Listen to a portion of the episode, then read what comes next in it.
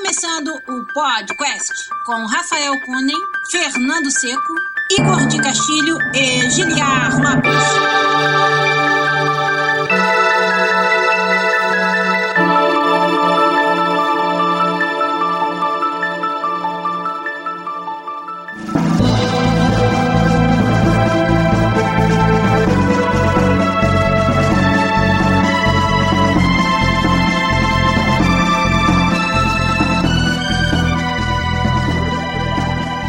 Podcast na área, galera! Estamos de volta mais uma vez nesse que é o único podcast onde você conversa em português com profissionais da indústria de games internacional. Eu sou Guilherme Lopes, produtor dos games da série FIFA aqui na Electronic Arts em Vancouver, no Canadá. E hoje comigo aqui do lado ele que é meu amigo programador, também na EA Vancouver, no Canadá, em projetos secretos, Fernando Seco. E aí, Fernando, tudo bem? Bom dia. Hoje a gente madrugou ali, né, Guilherme? É, rapaz, fazendo mais cedo um pouco, madrugar quando o Seco fala, que são 10 e 20 aqui em Vancouver. e pro Igor de Castilho, meu amigo artista lá da Bethesda Game Studios em Montreal, são o quê? 1 e 20 da tarde aí, Igor, tudo bem? Fala pessoal, beleza? Beleza. Que camisa é essa que você tá usando hoje aí, Igor? Ah, eu tô com canadiense. Tá frio pra caramba aqui, é a única que tava aqui perto. Montreal Canadiens, o time de hockey lá da cidade. Pijama. Não é pijama, mas é a roupa que fica aqui. É bonitão, é bonitão. É legal ver aqueles É, caras magrinhos assim, com uma roupa que é 25 vezes maior que o cara andando na rua, assim. Em mim fica confortável. Não sou magrinho. É. A gente tá fazendo aqui a gravação do episódio 279 do podcast ao vivo no nosso canal do YouTube. Quem que já tá ajudando a gente lá no chat hoje, de cima pra baixo? O Alisson Jerônimo foi o primeiro a falar lá. O Kevin Santos, o Bruno Barolo, o Bruno Melo, o Elivelton Silver, o Anderson Santos, o Leandro Guarese Nandi, o Josué VM, o Gcock Gamer, o Rafael Kennedy, o Matheus Andrade e mais uma galera com certeza tá ajudando a gente a fazer um episódio que acho que vai precisar bastante da opinião de vocês aí. Então vamos começar o episódio, os trabalhos de hoje no podcast 279. Infelizmente sem o Rafa Kunen, que deve estar lá assistindo jogos de lacrosse agora que ele comprou o Season Ticket do esporte mais emocionante do Canadá.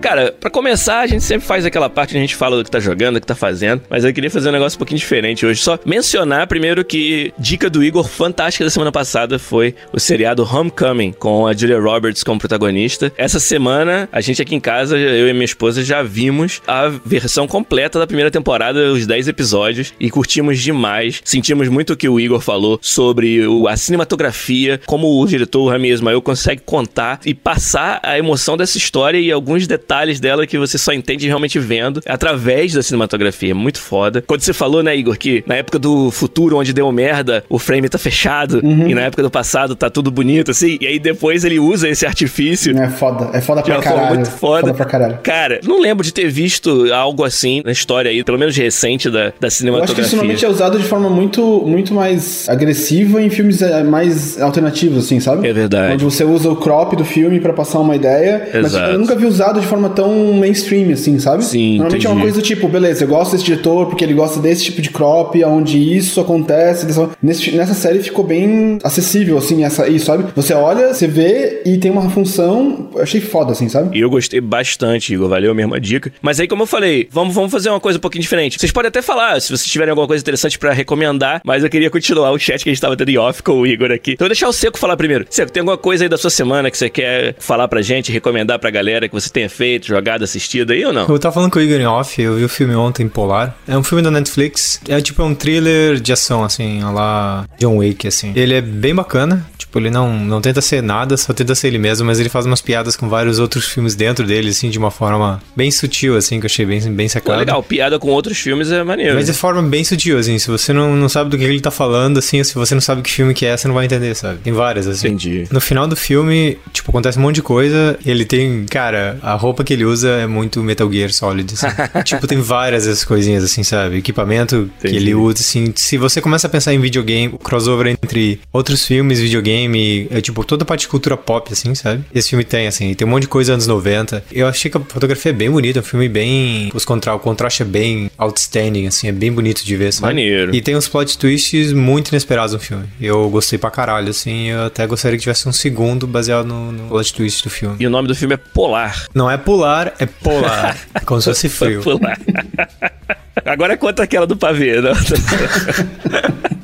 Ô, Igor, você que tem, tem piada do pavê aí pra contar ou tem alguma outra coisa pra falar dessa semana que você fez? Então, terminei Spider-Man. Boa. Bem bacana. Me diverti bastante. Acho que não tem nada pra adicionar do que já foi falado, né? O Rafa já falou Uhum. bastante coisa. Eu poderia falar de um monte do, do spoiler da história, porque eu tenho muita parte da história que eu adoraria conversar com alguém que já jogou pra falar sobre a história. Mas eu gostei bastante. Eu achei que o- os poderes são muito massa, os- jogar o jogo é muito divertido, assim. Eu preferia ter não jogado muitas vezes com a Mary Jane e com os outros personagens. Eu acho que essas partes do jogo dão uma caída. Dá uma caída. isso, de certa forma, dá um certo ritmo pro jogo, sabe? Faz ser super- o seu Spider-Man ser mais legal quando você, às vezes, tem que abrir mão dele e jogar por outros pontos de vista e tal. Eu Acho, eu achei, Sim. que é bacana. Sem dar spoiler, eu acho que uma coisa que eu não tive oportunidade de falar sobre esse jogo, mas aproveitando o que você falou, essas partes onde você joga com outros personagens, tem uma parada que eu achei que eles fizeram pouco e que poderia ser o tema dessas cenas, que é o personagem é, coadjuvante, ele recebe a ajuda do Spider-Man indiretamente. Isso é bem legal. Essa parte é muito foda. Você tá controlando a Mary Jane, vamos dizer, não precisa dar spoiler disso, mas. E aí o Spider fala: Ó, na hora que você me falar já, eu tiro esse cara do seu caminho pra você, sacou? E aí você, os seus comandos, né? Sua mecânica é comandar o Spider-Man e ele faz paradas fodas, e você tá vendo de longe, É, sabe? basicamente, você tá vendo o Spider-Man ser o Spider-Man de um terceiro ponto de vista, né? Você joga o jogo Isso inteiro é sendo o Spider-Man. cara. Você tem uma parte do jogo onde você pode experimentar ter ele perto de você, assim. O que, tipo, que é ser uma pessoa normal e o Spider-Man tá te ajudando, sacou?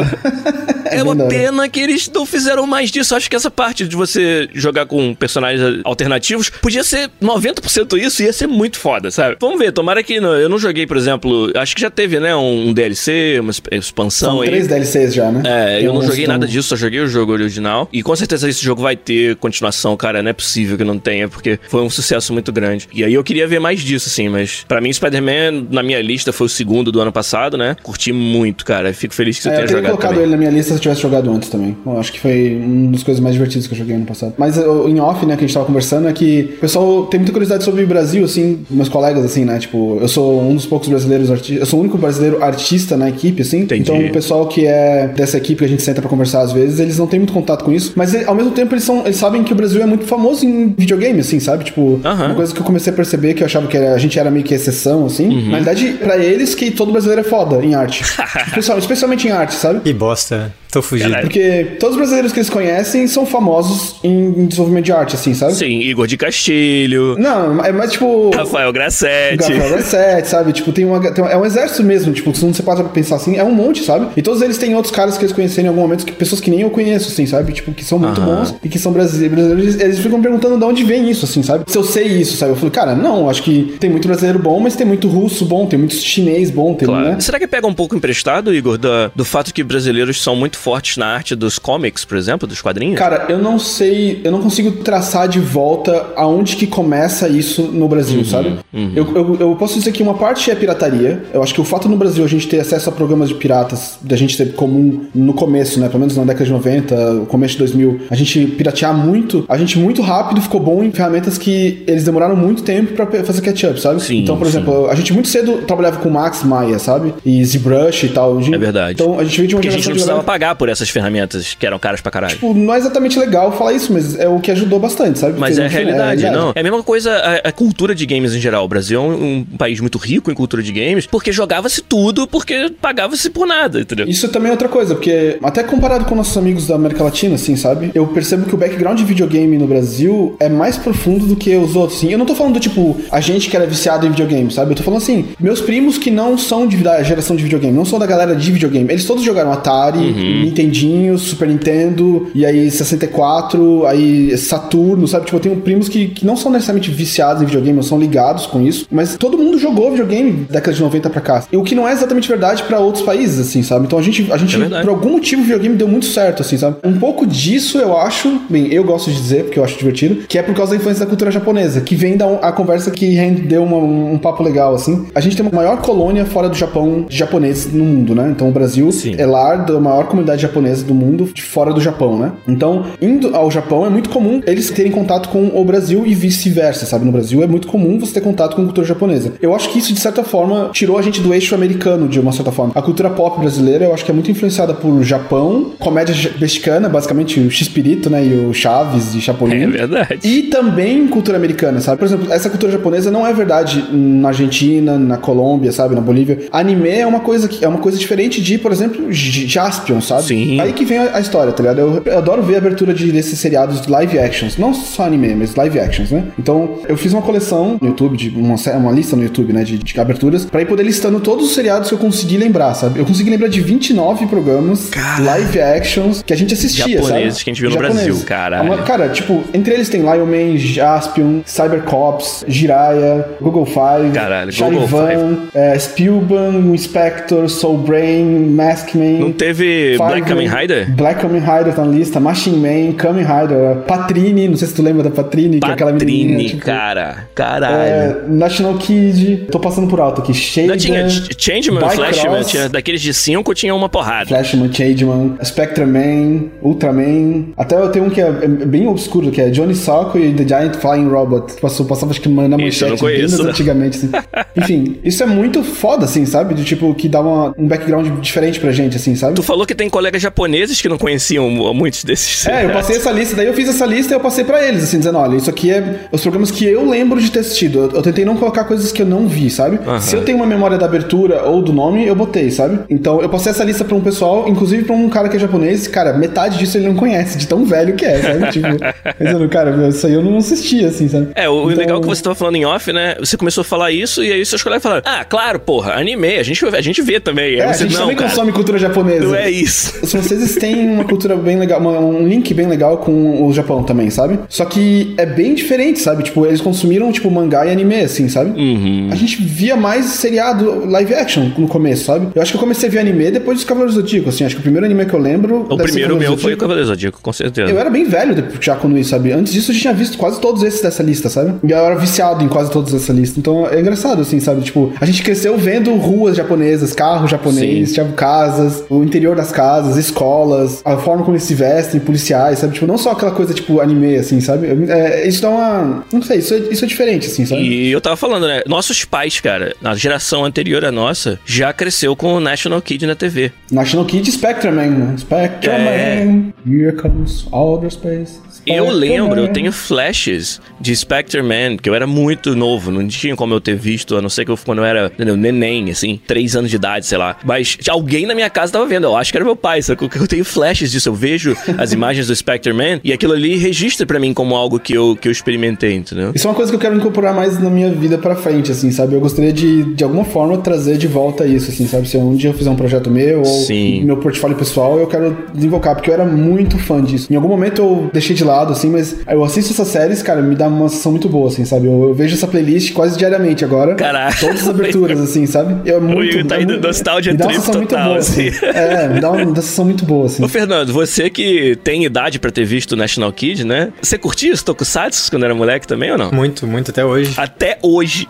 Não, é verdade. Então, eu lembro exatamente o dia que o mundo mudou pra mim, assim, sabe?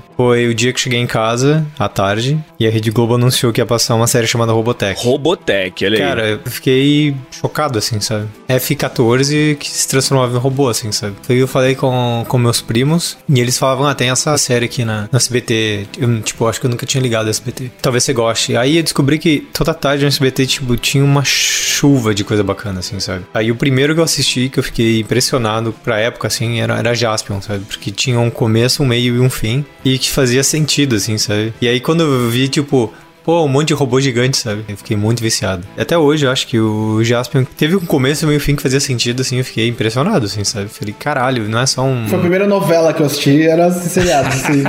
Não, é bem isso mesmo, é bem isso. Hoje, hoje chama seriado, não chama nem novela, né?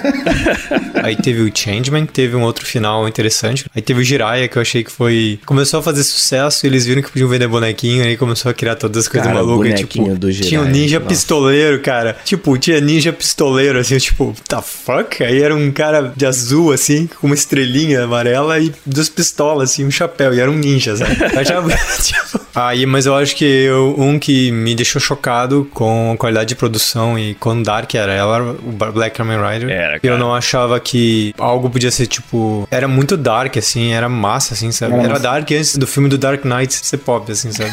era foda, era bem massa, assim. Kamen Rider era Dark. Porra, Jiraiya eu viajava muito, Meu, o cara. Jiraiya tinha um robô gigante, cara, no último episódio. Tipo, pff, minha cabeça de criança fez assim, ó. Tipo, pff, meu, como é que pode isso, cara? Agora, a pergunta que não quer calar. Quando vocês brincavam de Tokusatsu com os amiguinhos, vamos dizer que fosse o, sei lá, Changeman. Qual Changeman cada um era?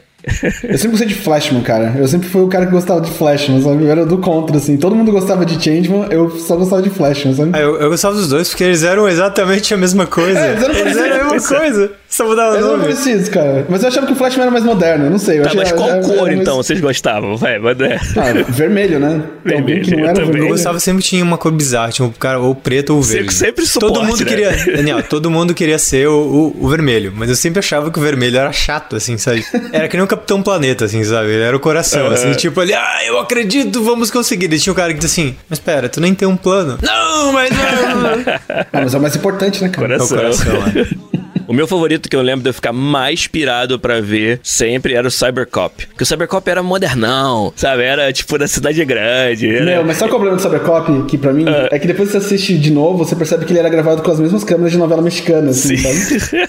tipo, é muito ruim, é, meio filma- é filmado meio que em VHS, sei lá, é muito ruim, sabe? Mesmo comparado com outros seriados mais antigos japoneses, assim, a qualidade da imagem era, tipo, eu lembro, tipo, tinha uma cena que, minha abertura, né, a abertura eles rampam com a moto, assim, e o carro e tal, você vê que é só um recorte da imagem 2D, assim, indo pro lado, assim, aí eu lembro deles pulando na, na topo dos prédios, assim, era a imagem aérea do topo do prédio, assim, e era só o desenho do cara fazendo assim, tom, tom, tom, sabe? Pô, mas foi o primeiro que teve, tipo, abria o negócio muito rápido, né? Que eram dois frames, assim. E aí saía as malas, e tinha um monte de fumaça. E isso era massa, era da isso hora, era não, era da massa. hora Cybercops, era massa. E tinha todo o drama, né? Que tinha aquele cara, aquele que era um rogue, que ele, ele era fora da equipe. É. É, tinha um cop que era fora, pode crer. Eu não Que lembro ninguém sabia quem ele era, ele aparecia de vez em quando e ele era foda pra caralho, assim. A armadura dele era bem mais massa, assim, que a dos outros. assim. Ele era o primo do Goku, né? Tipo Lucifer, ah, sei lá, o nome dele era, era um número bem, era bem É, edgy, Lucifer, assim, é sabe? tipo Lucifer, né? Assim. Essa é outra parada dos Tokusatsu, né? Ninguém dava a mínima pra história fazer sentido nenhum, né?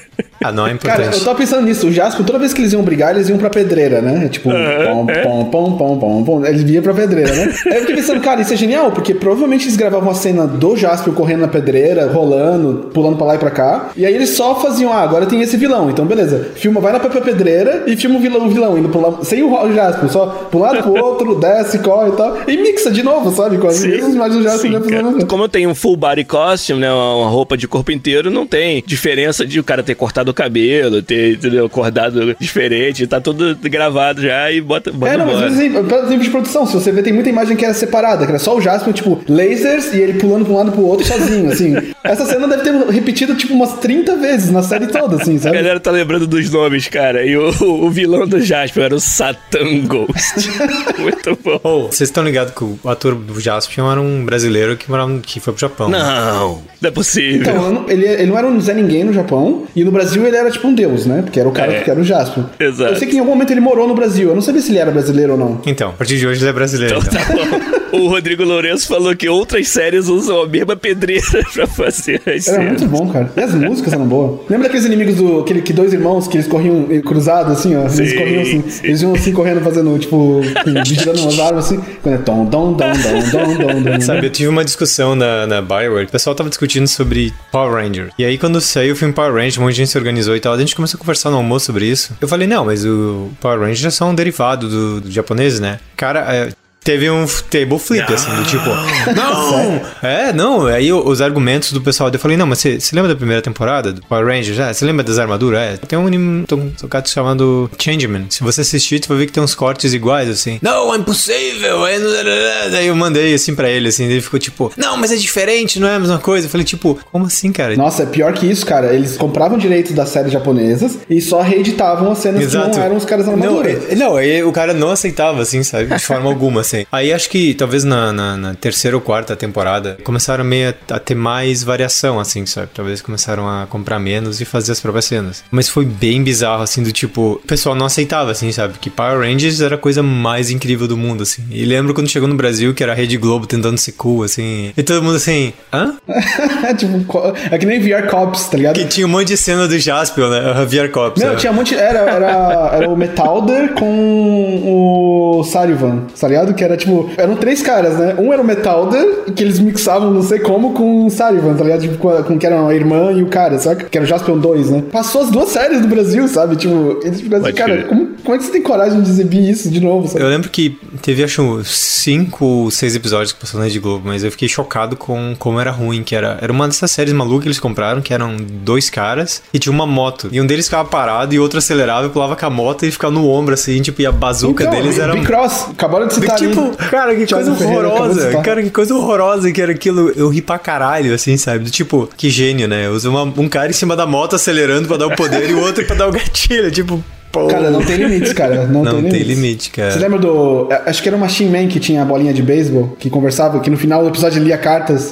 Não sei se você lembra, carta dos fãs, assim. Isso aí foi inspirado totalmente em Gundam, viu? Sem falar que outra parada que era dessa época é. A Globo não era o canal onde passava essas paradas. A gente ia pra manchete ver essa porra, sabe? Era a época de ouro da manchete, cara. Era os É, o, Tokusatsu. o, o Big Crossers passava na Globo, mas era tipo a Globo tentando Ser cool, né? e não conseguia. Comprando as séries, tipo, hoje à tarde, na Globo, os irmãos bicicleteiros. Aí, tipo, Big Crosser. Junto com o MacGyver, né? É. Porra, eu tô tentando lembrar aqui os nomes dos cinco Changemen, porque eles eram baseados em figuras mitológicas, né? É, e tem um tipo- que tá faltando, cara. É o Change Dragon, é o vermelho. Pegasus, Ah, era esse que tava faltando, caralho. Change Pegasus, Change Griffon, Change Mermaid. Change Mermaid, que era a sereia, e Change Fênix, né?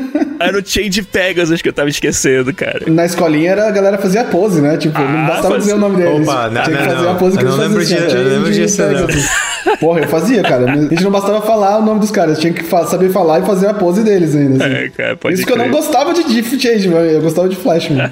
ah, também eles não faziam pose, né? Não, não. Maneiro, cara. Então, Nossa, altas Foi nostalgia. bom a gente conversar sobre isso. Achei a galera falou um monte de tokusatsu, de Super Sentai que eles viam aí. Ó, outro dia a gente faz sobre Desenhos animados, os animes que passaram na TV brasileira do começo, antes de anime ser, ser anime. Assim, Não, antes desenho animado também tem um bem bom desses. Quando o Igor fizer a playlist dele de desenhos animados, a gente fala Pô, disso. fechado, vou fazer. Eu tenho uma bem boa. já Projeto dessas. do ano, projeto do teu ano, né? Que você vai levar um Vai dar bem mais tempinho que 30. fazendo. Tenho, tenho, Vai. tenho,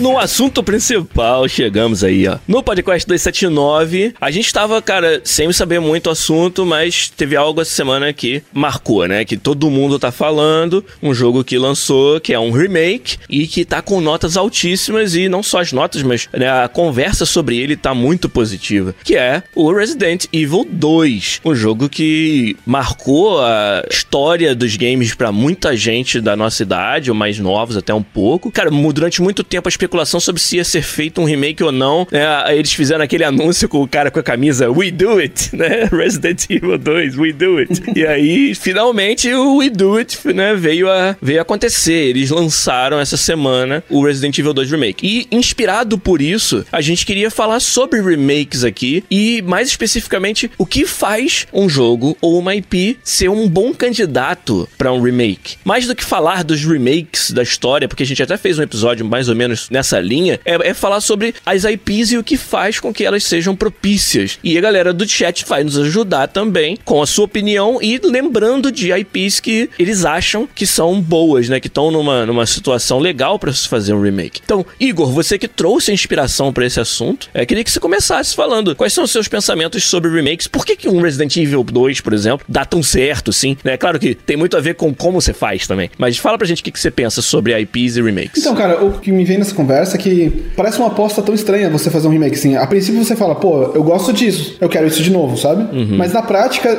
isso só dá errado, assim, sabe? Normalmente. Quando você pega uma coisa que você tá lá, nos, como a gente tá falando de nostalgia, a gente passou o começo inteiro falando de nostalgia. Exato. Se a gente pega tudo isso e faz de novo, eu meio que prefiro aquilo que tava lá, sabe? Tipo, tem toda uma fantasia, eu tinha uma, um cenário que envolvia aquilo ser especial. É muito difícil repetir isso de novo, sabe? Tipo, o mundo é outro, eu sou outra pessoa, eu tive outras experiências, aquilo não é mais necessariamente novidade, sabe? Como que você refaz isso ser nostálgico e ser bom? Então, pra começar, eu fico tentando entender o que fez a equipe pensar assim, cara, a gente consegue fazer um Resident Evil 2 de novo, sabe? Eu- beleza, a gente vai fazer a shit ton of money, sabe? Porque tem um monte de fã e tem um monte de pedindo. Agora, como que a gente vai fazer isso direito pra poder fazer de novo? Ou pra poder não estragar essa brand, sabe? O Resident Evil como marca, né? E você vendo o jogo, assim, eu pensei, pô, beleza, é só um cash grab, assim, sabe? Tipo, eles fizeram o jogo, vai ser qualquer coisa. Eles devem ter só modernizado algumas coisinhas e a pessoa vai comprar, foda-se, sabe? Meio que não, eles vão se esforçar. Você vendo o jogo, cara, você vê que eles deram muito empenho, assim, sabe? Sim. Os caras que fizeram o jogo tinham carinho pelo produto original. Eles querem, tipo, cara, vamos fazer um Resident Evil 2 com um Resident Evil 4 e com coisas do Resident Evil 8, sabe? Vamos puxar isso para um novo próximo patamar, assim. O que seria,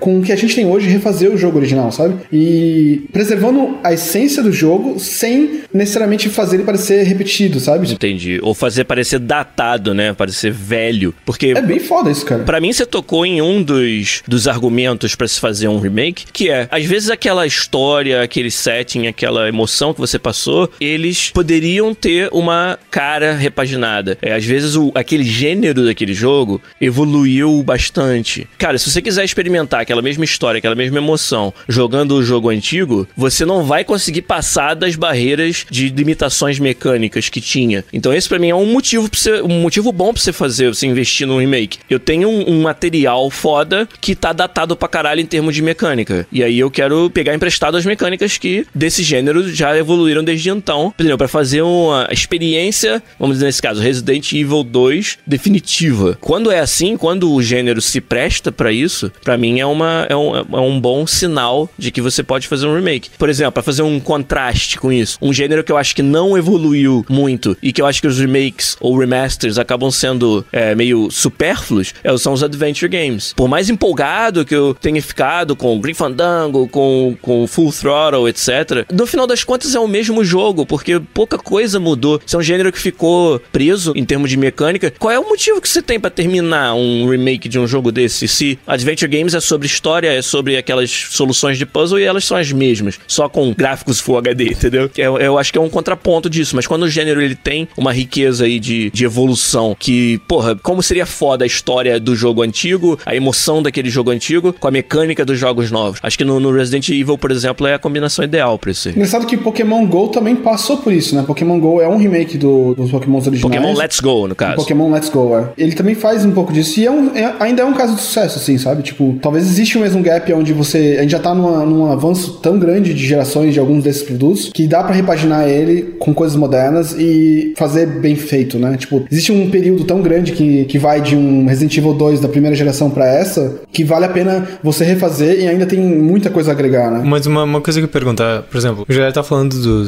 dos Adventure Games e vocês estavam ao mesmo tempo falando do Resident Evil. Eu acho que a grande diferença que eu vejo nas duas coisas é o que talvez seja a definição de remake pra certos jogos, assim, sabe? Por exemplo, fosse só um remake do Resident Evil 2, talvez fosse exatamente o mesmo jogo em HD. Tipo, um remaster, né? Com as mesmas mecânicas, você fala. É, mas é um remake, pra mim parece que é um time que olha pro jogo e pensa como fazer o mesmo jogo da maneira que os engines permitem hoje em dia, Sim, sabe? é literalmente refazer, remake. Se você olha, por exemplo, para um Grim Fandango, o que seria um remake de um jogo de adventure, sabe? Eu acho que existem ferramentas de apresentação mais modernas, assim, por exemplo, inclusive coisas que o pessoal da Telltale inventou que poderia ser usado para contar histórias, assim, sabe? Eu acho que tem outra coisa também é o quanto coragem o time tem de querer mudar partes do jogo original, sabe? E acho que esse é um outro mérito que o time tem, de olhar pra, um, pra alguma coisa e falar, nossa, a gente vai mudar isso aqui e vai ficar melhor, sabe? Mas isso que é foda, né? Quando você já fez uma coisa que deu certo, como é que você volta atrás e diz, não, eu vou fazer melhor agora, sabe? É. Tipo, é Não, bem mas, foda isso, sabe? mas, mas assim, deu certo quando? Isso, isso, mas mesmo assim, sabe? Você, você é aquele cara, você vai querer fazer algo diferente, sabe? Tipo, você tá fazendo esse jogo hoje, no próximo jogo você não vai querer fazer ele de novo, você vai querer fazer outra coisa, sabe? É, tem, tem ver isso também. Os desenvolvedores não querem ficar só presos naquilo que eles já fizeram no passado. A gente também cresce, né? A gente também muda e quer novos desafios. Então, é chato você querer só traçar o mesmo caminho que você já fez não sei quantos anos atrás. Então, deve ser empolgante, né? Deve ser um desafio interessante pra um desenvolvedor que participou do jogo original. Eu nem sei quantos desses ainda tem. É, provavelmente não. Provavelmente a, é, a, a pergunta é quantos desses são fãs do jogo original, né? Também isso. O quantos desses que estão nessa equipe eram pessoas que entendem o jogo original, sabe? É. Que não só estão, tipo, trabalhando ali porque é o projeto caiu neles, assim, pra fazer. Mas é um, é um, um, um projeto que a equipe abraça, assim, como um paixão, assim, sabe? Sim. Pra mim, Silent Hill 2 é um forte candidato a isso também, sabe? Maneiro, hein? Eu acho que era um jogo que, curiosamente, 2 também, mas que é relativamente é um pouquinho mais velho que isso, mas É. eu acho que é um jogo que merecia um remake desses, assim, sabe? Onde você trazer novos elementos e tal. Pra uma equipe que, que entenda o que foi o Silent Hill 2 na época, trazer essas mecânicas, assim, ia ser bem bacana, assim, sabe? Entendi. Eu acho interessante que você falou uma coisa que é entender o que é o jogo não necessariamente lembrar o que é o jogo, sabe? É porque eu lembro bem, assim, que, digamos, no Resident Evil 1 tem muitas coisas icônicas, do tipo cachorro quebrando a janela, assim, sabe? Então, se você fizer um, um corredor pro cachorro quebrando aquela janela, é o que todo mundo espera que vá ter, sabe? E aí o cara entender que a ideia não era o cachorro quebrar a janela, mas era uma cena onde você levasse um puta de um susto, assim, sabe? E alguma coisa que você nunca viu antes, assim. Ou você tá no corredor e aparece um zumbi e, tipo, ele anda muito devagar, mas os controles são tão merda que, tipo, você vai ficar com pânico e querer fugir, sabe? Você vai pra onde morrer porque o controle é uma bosta, sabe? Então você tem que entender, tipo, ah, é, na verdade você tem algum limitador e um zumbi atrás de você que vai gerar ansiedade e pânico, assim, sabe? E é uma maneira de fazer terror. Então entender a essência do que são os controles, a apresentação, os sustos, assim, sabe? Tentar refazer elas, assim, que eu acho que o Resident Evil o refeito, ele tem essa essência, assim, sabe? De entender o que é o susto, sabe? Qual é o propósito do jogo. E não só fazer um por um, porque quem já jogou já sabe, vai ter um cachorro aqui. No último boss, por exemplo, que é mais genial de que você tentar usar tudo que você queira usar e descobrir que você não consegue nunca matar ele, sabe? Até o momento que você sobrevive o suficiente pra descobrir que você tem que esperar o helicóptero pra te dar um negócio pra ir você matar ele, sabe? Se acontecer hoje em dia, não tem mais graça, sabe? Tem que ser um, um twist em cima disso, sabe? Além, além do que, os jogos que são baseados em surpresa, em susto, não pode dar mesmo susto de novo, né? Porque a pessoa já tá. Ah, já sei, o cachorro vai entrar por aquela janela ali. Aí você faz o twist nessa parada e o cara, porra, o cachorro veio de outro lugar agora. Podia ser coisa mais simples, do tipo, você chega naquele negócio esperando que vai quebrar a janela, mas na verdade quebra o chão e um zumbi pega você pelas pernas e puxa pra baixo, assim, sabe? Ou você chega, já, elas já foram quebradas e os cachorros já estão mortos no chão, sabe? Tipo, faz uma referência do que vocês, sabe? Você chega lá e você fala, tá, eu entendo, sabe? Eu entendo o que vocês fizeram aqui, Aí, sabe? de acordo com a feature preferida do seco dos filmes, nessa hora faz. E aí, aí você volta pra, pra tela de trás, né? aí vira, vira um Prince of Persia. Ah, não é assim que eu Não, lembro. Daí dá um rewind, assim, sabe? Ó, o, o Thiago Ferreira falou um negócio, e aí eu vou pegar o gancho também no comentário do Adriano Machado lá em cima. Que o Thiago Ferreira falou o seguinte: remakes, depois de um tempo, fazem um papel bom de trazer aquela experiência pra pessoas novas. E eu acho que isso tem a ver com por que você tá fazendo aquele remake. É uma- acho que é uma pergunta que quem tá querendo fazer um remake ou um remaster tem que se perguntar. E aí o Adriano Machado lá em cima lembrou do Shadow of the Colossus. Eu vi o, o, o- o remaster do Shadow of the Colossus ser muito criticado pra, dizendo que aquele jogo, tanto do, do clima dele, tinha a ver com as limitações técnicas de um PlayStation 2 da época, né? O fato que eles tiveram que resolver vários problemas de forma criativa dentro do PS2 e que tornou o jogo com um visual assim, não diria, não é, não é sujo, não é a palavra, mas é um visual borrado, sabe? Uma parada que contribui pra aquela experiência e eu vi algumas pessoas criticarem o remake dizendo: "Ah, perdemos isso", né? Agora que eh, não existe mais esse, esse desafio técnico. E, e aí eu queria perguntar pra vocês, ainda tem mérito, né? Você, você fala do Resident Evil 2, eu acho que é um caso muito diferente. Não só pra trazer pra pessoas novas, mas a ideia era também fazer o cara que tem a nostalgia poder jogar uma versão do jogo que é moderna. O Shadow of the Colossus faz pouco tempo, relativamente falando. Até faz bastante tempo. Eu sinto que ele é um jogo que datou menos. A distância de tecnologia não parece tão, tão grande quanto. Não parece tão grande. E aí, pra algumas pessoas, isso faz com que um, um remaster do Shadow of the Colossus. É muito difícil pra mim, né? Acho que pro Igor também deve ser difícil, porque a gente ama o jogo tanto. Então, claro que eu vou querer experimentar aquilo de novo em Full HD, sabe? Claro que eu vou querer ver os, os Colossus em alta resolução. Mas, tipo, isso é o suficiente pra você justificar um remaster, um remake? Eu queria que vocês falassem um pouco sobre o motivo que a gente faz eles. Eu não sei, eu acho que o meu problema com o remake deles é que foi simplesmente um pra um remake, sabe? É quase lançar o jogo de novo, praticamente, assim. É, exato. Então, como eu falei assim, tipo, um remake pra mim seria olhar pra aquilo e pensar o que fez esse jogo ser incrível, sabe? Seria a surpresa de ver um monstro gigante, sabe? E o que é um monstro gigante na tecnologia de hoje, sabe? E mecânicas únicas pra brigar aquele monstro, sabe? Eu entendo que as mecânicas dele evoluíram e continuam sendo boas até hoje. Mas para quem jogou aquilo, talvez precisava um, um twist a mais, assim, sabe? Eu não diria talvez... que são boas, mas elas são o que aquele jogo precisava, né? Acho que mudar as mecânicas do Shadow of the Colossus iria mudar muito do que é o jogo e aí não faz sentido chamar de Então, Shadow mais. Mas é que tá. Então, ele não é um bom candidato, sabe? Não, Tipo, eu não acho ele, não, ele não seria um bom candidato pra isso. O que me, o que me deixa confuso tentando entender o que que faz. É a complexidade de, de mecânicas, assim, do tipo, talvez você precisa adicionar novas mecânicas em cima das que já existiam pra poder aquele jogo parecer mais moderno, assim, sabe? Tipo, você meio que estraga Shadow of Colossus se você adiciona mais mecânicas. A, a, a graça dele é a simplicidade de mecânicas, assim. Você É. tem só alguns verbos de coisas que você pode fazer, onde você escala e blá blá blá e pula, não sei o que, pra poder fazer muita coisa. Mas no momento que você começa a adicionar, sei lá, level ou branching ou, sei lá, customização, o jogo começa a perder o seu sua essência, assim. Então, né? mas assim, pra mim o Shadow of Colossus sempre foi o humano contra os monstros e o environment. O que, que você, como humano, pode fazer? Então, por exemplo, um candidato que eu acho que faria todo sentido nesse jogo é você ter, por exemplo, uma corda. Você, tipo, está caindo daquele bicho que voa, você joga a corda e, tipo, tem todo um sistema de, de câmera e inércia que você pode se pendurar. Ou um grappling hook, assim, que você tira e você pode subir nas coisas, sabe? Ou talvez explorar o mundo mais, Exato, tipo, exato. outras regiões que antes no jogo você não podia. Exato, né? Tipo, ou mesmo assim, o monstro tá fazendo shaking, você sabe que vai cair. Você tá caindo, em vez de você cair até o pé dele e fazer aquela monotonia inteira de escalar, se você tiver o timing certo, você tira um, um desse negócio e você tem todo um swing, você pode voltar pro topo do cara, assim, sabe? Você dá uma, uma coisa pro jogador, para reward o jogador de, de, de explorar, sabe? Dá uma mecânicazinha de desafio, sabe? E fazer isso incorporar no jogo. Então você adiciona talvez uma ou duas mecânicas naquele mundo que fazem ainda sentido, mas que não quebram o que é a proposta do jogo, sabe? É, eu acho que o que você tá falando resume bem assim. O Shadow of the Colossus ele não tinha falta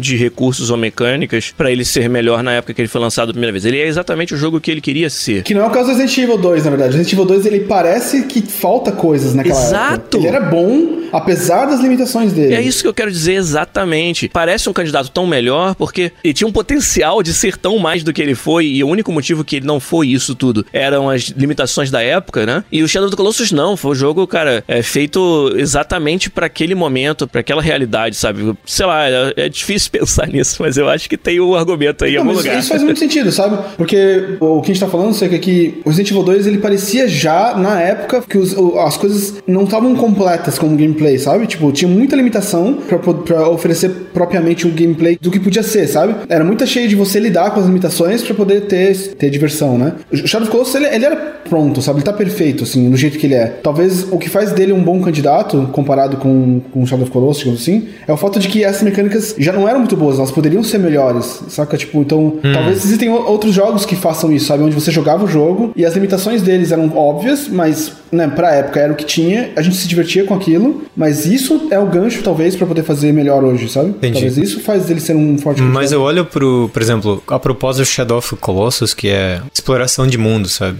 E Traversal, na minha opinião, foi a coisa que mais evoluiu na última geração, sabe? Isso é verdade. Assassin's Creed, por exemplo, o maior exemplo que Traversal é incrível, é muito gostoso de fazer Traversal, sabe? E um jogo remake de um Shadow of Colossus, acho que se tivesse mais Traversal, ia deixar o jogo mais foda, sabe? Todo mundo, tipo, quer explorar, subir aquelas porra. Até o Traversal do Zelda ficou foda, sabe? Eu olho pra aquilo, eu posso subir naquilo, sabe? Sim. Eu olho pra aquele lugar, eu posso chegar naquele lugar. Então usar isso, sabe? E tem Traversal no Shadow of the Colossus que é meio bem simples, tipo, ah, eu vou naquela textura, eu sei que é planta, eu subo naquela textura, assim, sabe? Então, ah, eu olho pra ali, aperto o botão, eu vou pra aquele lugar ali, sabe? Coisas assim. Então, eu vejo que tem oportunidades, assim, porque evoluiu tanto essa área na, na última geração que teria como explorar mais, sabe?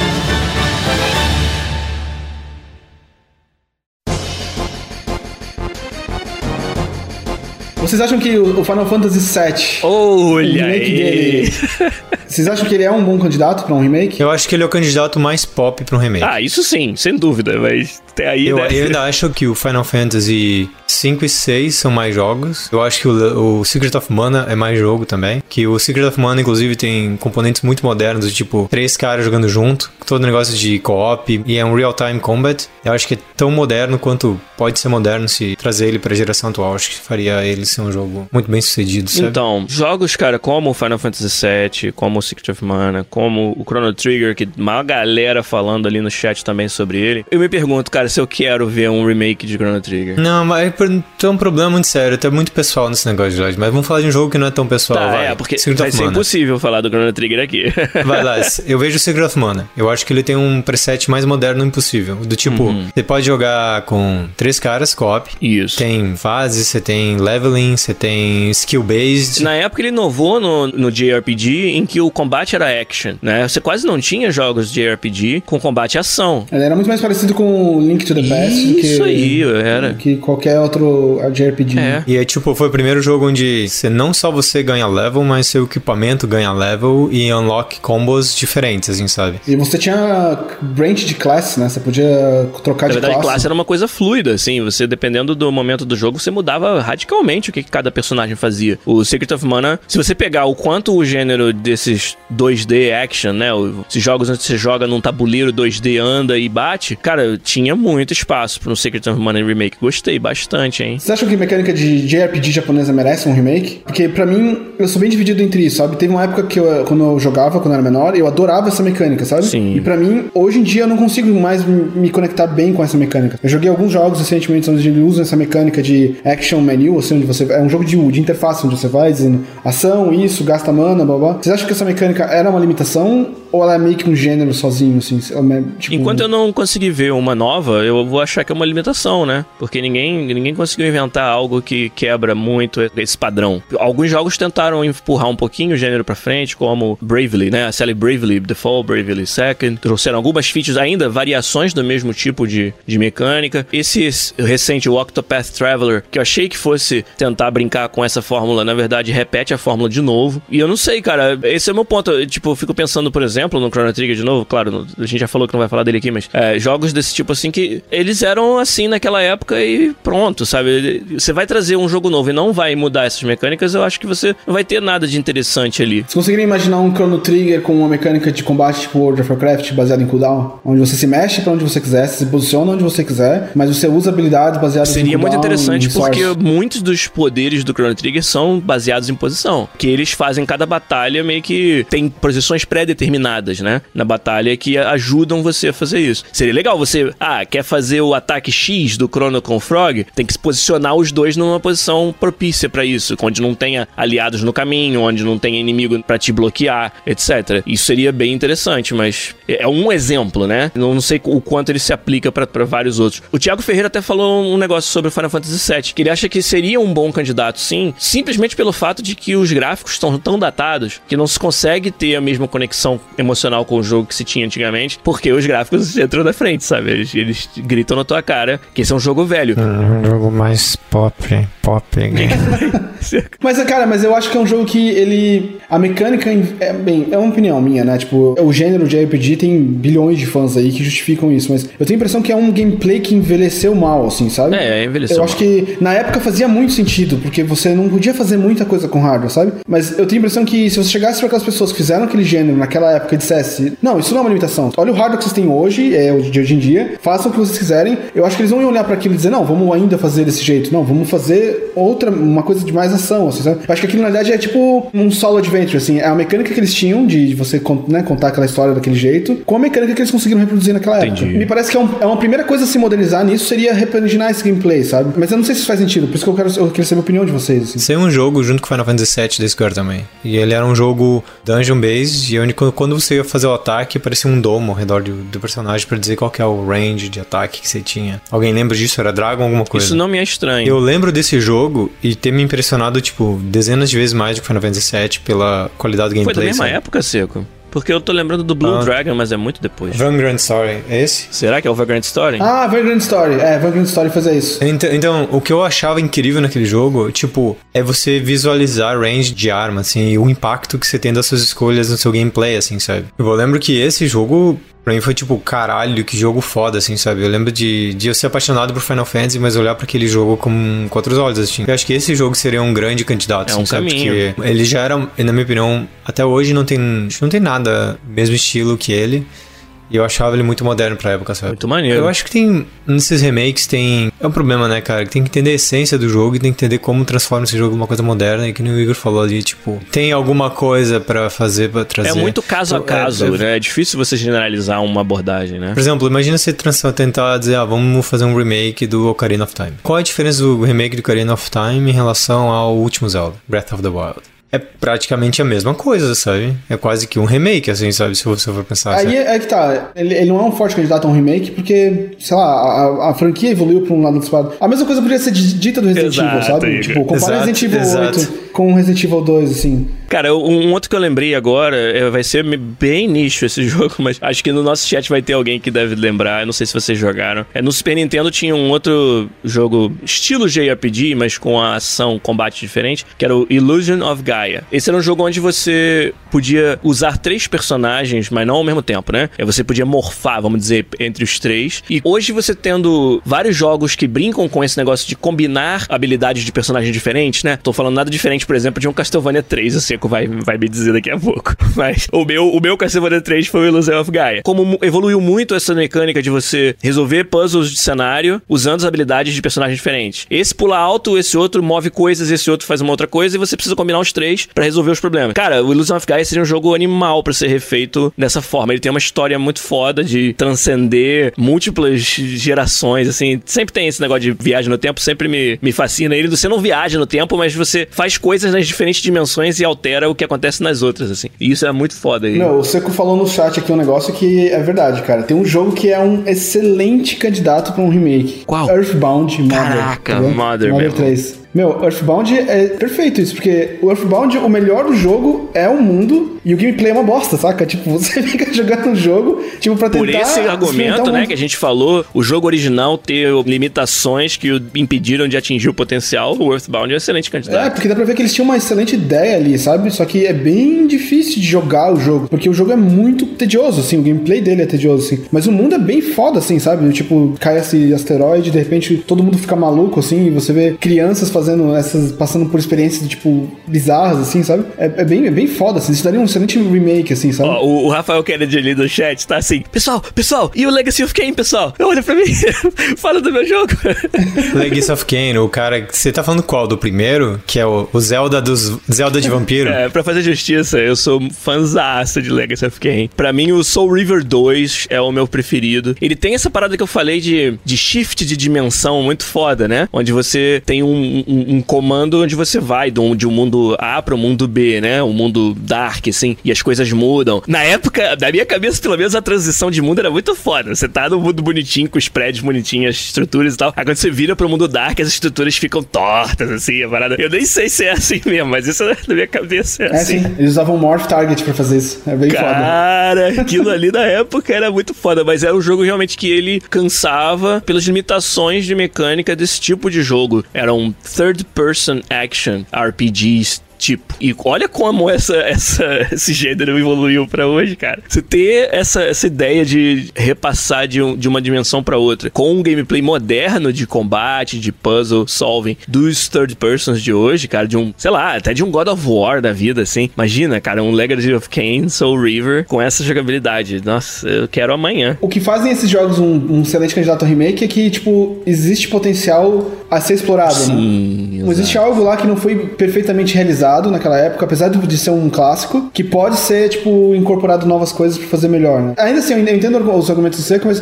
ainda assim é difícil fazer isso no Shadow of Colossus, sabe? Sim, é sim, um desafio sim. muito maior fazer com Shadow of Colossus, porque ele já era um jogo muito bom. É muito mais fácil fazer isso com Earthbound, sabe? Onde a mecânica tava bem clara que faltava coisas ali, mas você jogava o jogo e pensava, pô, que história massa e tal, mas que, que universo massa que podia ser bem melhor contado, melhor realizado, assim. Ó, um outro ouvinte nosso aqui, o Fernando Seco, falou pro podcast, ó. Cadê o remake do Eternal Darkness? Ah, outro jogo que tem uma mecânica que era mais ou menos, mas que o jogo era sensacional, É, assim, tipo, verdade. tinha um monte de ótimas ideias no jogo, mas o jogo era meio difícil de Um jogar. jogo, um dos jogos mais originais, mais arriscaram em termos de jogabilidade da minha vida. Quem não conhece Eternal Darkness, vai pesquisar. É. Jogo do GameCube. Seco, você acha que um Eternal Darkness em VR tinha futuro? Ia dar muito susto. Mas eu acho que a brincadeira com a TV era mais legal, assim. Ah, mas você sabe? brinca com VR, cara. É, dá pra fazer. Dá pra fazer esse. Imagina, pra... você tem uma mão vindo assim, você olha não tem nada disso. Dá pra fazer, meu irmão. É, ia ser massa. foda, cara. Pois é. Você sabe o, o remake que eu acho mais legal até hoje? De verdade, assim? Hum. Eu acho que o remake do Contra foi o melhor remake de todos, sabe? Que é o Gears of War. tá, pô, eu tô pensando aqui que remake do conta. Porra, é verdade. até hoje eu acho que o, que o Gears of War, o primeiro, é o meu Contra. Resident Evil 4 contra. Cara, que é foda, assim, sabe? Se pensar. Ele não é diretamente, obviamente, um remake do Contra, Uhum. mas eu não consigo pensar em outro jogo que não é dois dudes matando todo mundo, alienígenas, shooter, moderno, que nem um Contra, assim, sabe? Não, mas ele tem razão, ele invoca muita coisa do que era o, o, o contra de uma forma mais moderna, assim. É. Eu diria que é um. Se você talvez olhar numa dimensão só do jogo, ah, vamos fazer só um shooter.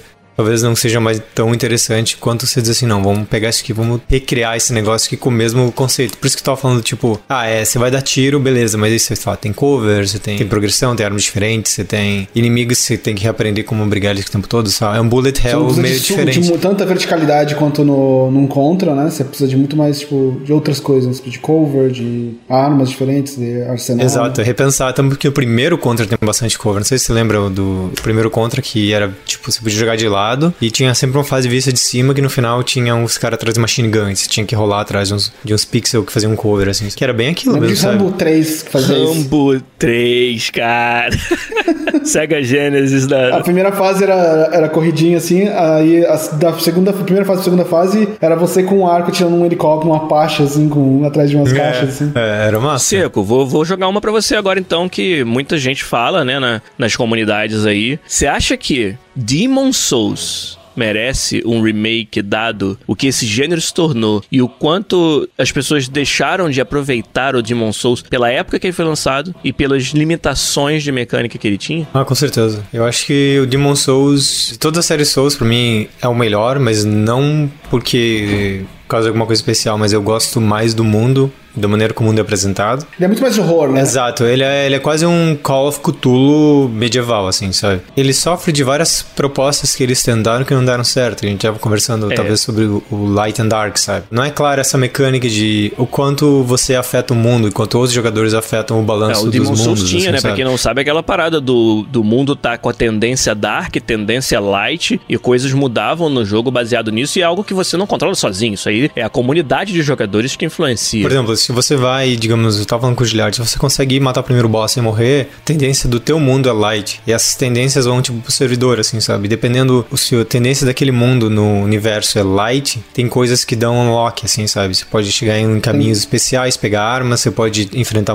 eh, inimigos. E tem um problema bem sério, assim, que como é um jogo difícil e no, no começo todo mundo era muito suck no jogo, sabe? A maior parte da tendência dos mundos era dark. Por um lado, fazia algumas coisas ficarem mais fáceis, mas você não tinha acesso a equipamentos e coisas épicas, assim. E aí depois todo mundo começou a ficar bom, alguns mundos eram light. E aí, por ser light, eles tinham muito Phantom, que era os inimigo vermelho, mas tinham muito reward. Então era muito difícil esse balanço, assim, sabe? Não era E era claro. muito- não era claro, é. E esse era um problema. É, e aí, por exemplo, todo o sistema de, de atributos e tal, você tinha que ler um por um pra entender o que era aqueles símbolos, assim, sabe? Eu gostava porque eu achava que dava personalidade pro jogo. Mas eu entendo que tem gente que não gosta porque não, não gosta de, do fato de olhar pra uma coisa e não remeter alguma coisa óbvia só de dar spot, sabe? Da série Souls, todas elas, eu acho que ele também tem o melhor level design. Olha, Gosto muito do level design. É muito bom o Level Design do Souls. Eu gosto dos, do Hub, eu gosto da, história- da história do Hub. eu sabe? gosto tanto que eu nunca descobri como é que sai dele.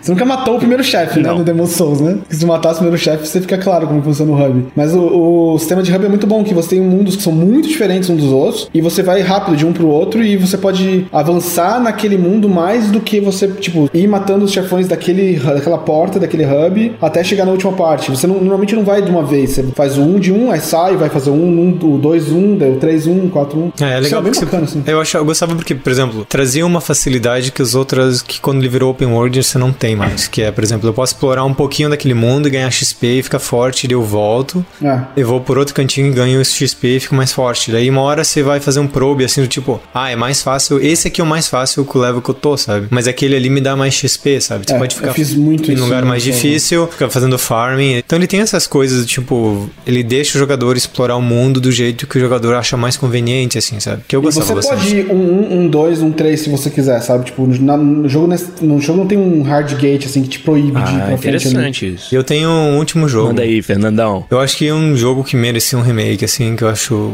provavelmente um dos jogos melhores já feitos é um Ultima 4. Pra quem nunca jogou Ultima 4 ou jogou Ultima, tipo, era um universo muito rico, assim, onde você é um herói que vem do. É muito moderno os settings, assim, sabe? Você é o jogador que é chamado por um universo paralelo pra você ser o, o herói lá, sabe? E todo jogo abre um portal, tipo, nas cutscenes, e o jogador vai pelo portal até esse mundo do Ultima. E Ultima 4 é um mundo todo fodido depois de um monte de, um monte de guerra. E o objetivo do jogo é achar o balance do universo. Você tem as virtudes que você tem que entender quais são elas. Tem cada uma tem os dungeons e tem relacionamento com os NPCs. Cada NPC só tinha um pouquinho de texto, assim, eles eram bem simplórios, assim, sabe? Mas o lore e tudo que tá acontecendo ao redor dos NPCs tem muito, tem muita bagagem, sabe? Então, se você imaginar talvez um- uma bagagem tipo de uma de uma Bioware fazendo lore pra esses caras, assim, sabe? Ter esses negócios de diálogo e mais fazer a exploração desses dungeons ser um pouco mais moderno. Provavelmente seria um meu maior candidato de remakes e acho que seria o- um dos jogos mais foda, assim, Eu, modernos. eu acho que você tem toda a razão. A série toda, na verdade, é, é uma série muito à frente do seu tempo. E aí, pelos argumentos que a gente trouxe hoje, elas naturalmente se prestam pra fazer um remake, a gente acha, pelo menos, né? Claro que a IP última, não sei quantas pessoas ainda se importam tanto assim com ela pra justificar comercialmente, mas se a gente até passar por cima disso e pensar no que faz sentido em desenvolvimento, eu penso muito assim, o, o jogo que saiu ano passado, que foi o Kingdom Come Deliverance, aquele jogo de, de fantasia medieval onde você a ideia era que fosse uma recriação de várias das coisas como funcionavam naquela época. É, ele, ele tinha uma vibe de Última pra mim, porque o Última pra mim sempre foi sobre você implementar os detalhes, sabe? Implementar mecânicas que você não espera de outros jogos e que se elas vão tornar o jogo mais inacessível ou difícil, foda-se, sabe? A ideia do cara era fazer realmente, do Lord British nesse caso, era fazer realmente um universo muito profundo, onde essa profundidade ia fazer com que você tivesse que realmente construir relações com os personagens,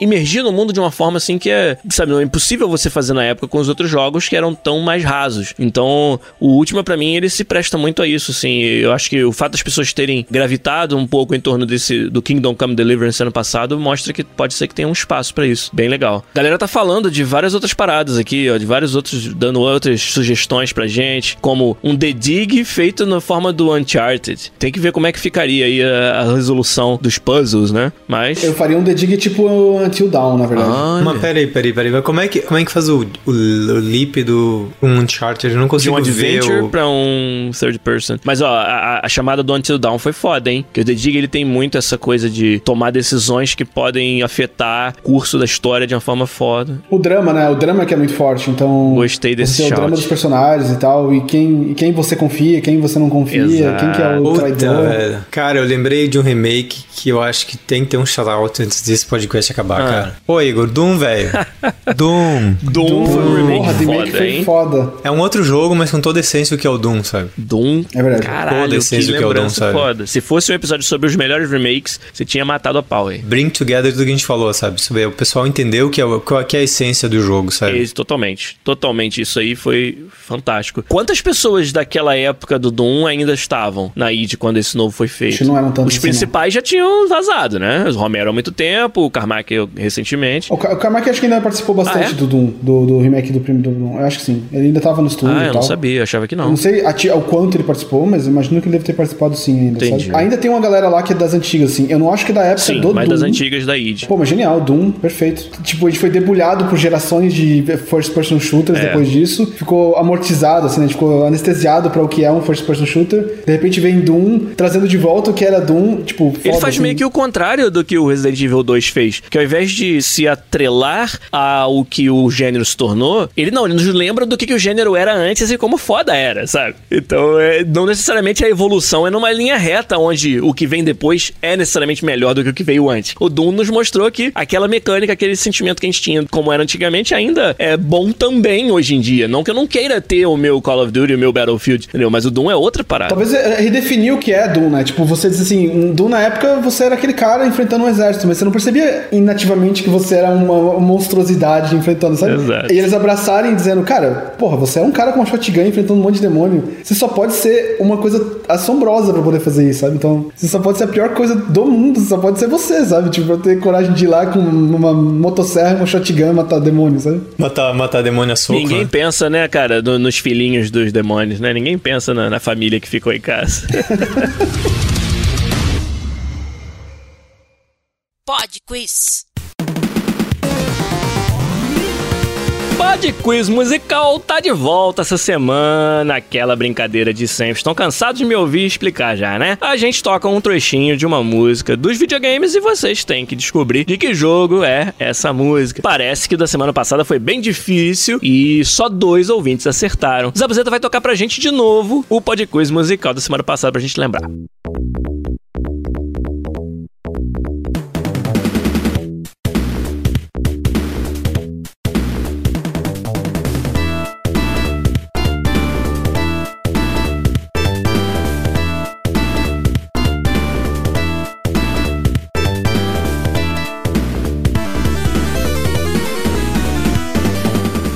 Isso aí, pra quem não sabe, é Shinobi 3, o retorno do Mestre Ninja. Falei que era uma série conhecida e que tinha que falar o nome certinho do jogo. Não bastava só falar Shinobi. Esse é o Shinobi 3 de Mega Drive. Cara, Shinobi é uma das séries de beat'em ups melhores que eu joguei na vida. Quem acertou em primeiro lugar foi o nosso ouvinte Samir Hollenberg. Ele foi o primeirão que descobriu Shinobi 3 do Mega Drive sendo a música dessa semana. Além dele, o campeão aí emérito dos podquiz musicais, Fernando Santos, também respondeu Shinobi 3. Só dois ouvintes dessa vez. Então, pra semana que vem, acho que o jogo é um, um jogo um pouco obscuro, mas a música em si é uma música, um pedacinho bem fácil desse jogo aí, que quem jogou pelo menos uma vez vai ter ouvido. Então, Zabuzeta, toca pra gente, por favor, esse sucesso aí dos 16 bits no podquiz musical.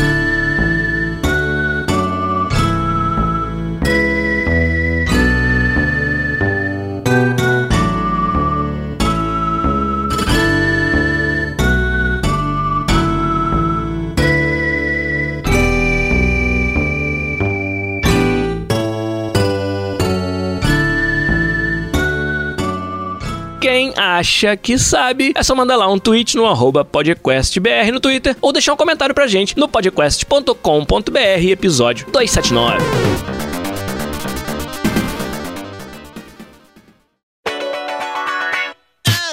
Então tá bom. Com isso, acho que a gente fecha por aqui o episódio 279 do podcast. A gente falou sobre remake, sobre o que que faz um, uma, uma IP ser um bom candidato pro remake. Lembramos de vários exemplos aí. Alguns que já saíram, outros que a gente espera que saiam e um outro aí que a gente espera que nunca saiam. Mas a ajuda da galera do chat foi muito, muito importante. Qual que a gente não quer que saia, Ah, meu irmão, sei lá, Chrono Trigger, eu não sei se eu quero que saia, não, mas de novo, é muito emocionante, né? Muito emocionante. Bom, Igor de Castilho, meu querido, você que tá aí protegido do frio. Dizem alguns que já tá ainda de pijama, né? Às duas da tarde, duas. Ah, por baixo aqui eu tô 2h40. pijama. Certeza, pode acreditar O nisso. que que tem guardado pra você aí do, do resto do seu domingo? Eu vou assistir uns filmes aí, vou assistir o Polar que o Boa. indicou. Eu quero assistir também First Man, que é um filme que tá indicado ao Oscar. Vou tentar assistir hoje ainda. É isso aí. Tô assistindo os Shameless. É só séries que é em casa, É, tá muito frio fora. Netflix tá menos chill. 30, tá menos 23, sensação um pouco. E você, Fernando Cico, o que que tem de reservado aí pra você? Não sei, eu vou, vou, pra, cá, vou pra academia depois, curtir um nublado. Curtiram nublado, olha aí. Sabe, gira pra baseado novo? É, não é isso que eu pensei, mano. Curtir o nublado é puxar um. Lembrando que agora é liberado aqui no Canadá, Tá né? liberado, né? Tá liberado, mas não tenho de comprar porque acabou na primeira semana, né? Falou aí, eu entendi. Não, é sério? Não, é verdade. Foi engraçado que liberaram a maconha aqui no Canadá oficialmente e tal, e tinha não sei quantas toneladas, e por primeira semana, tipo, ah, não tinha mais maconha no Canadá Entendi. inteiro. Uma headline muito engraçada que eu li essa semana, cara. É muito canadense isso. É, festival de inverno cancelado por causa da neve. Massa. É muito canadense isso. Então tá, gente. Um abraço pra vocês. Guilherme Lopes se despede também. Obrigado pela ajuda da galera do chat fazer mais um episódio. A gente volta semana que vem com mais um podcast. Mas por hoje, ficamos por aqui. Um abraço e tchau.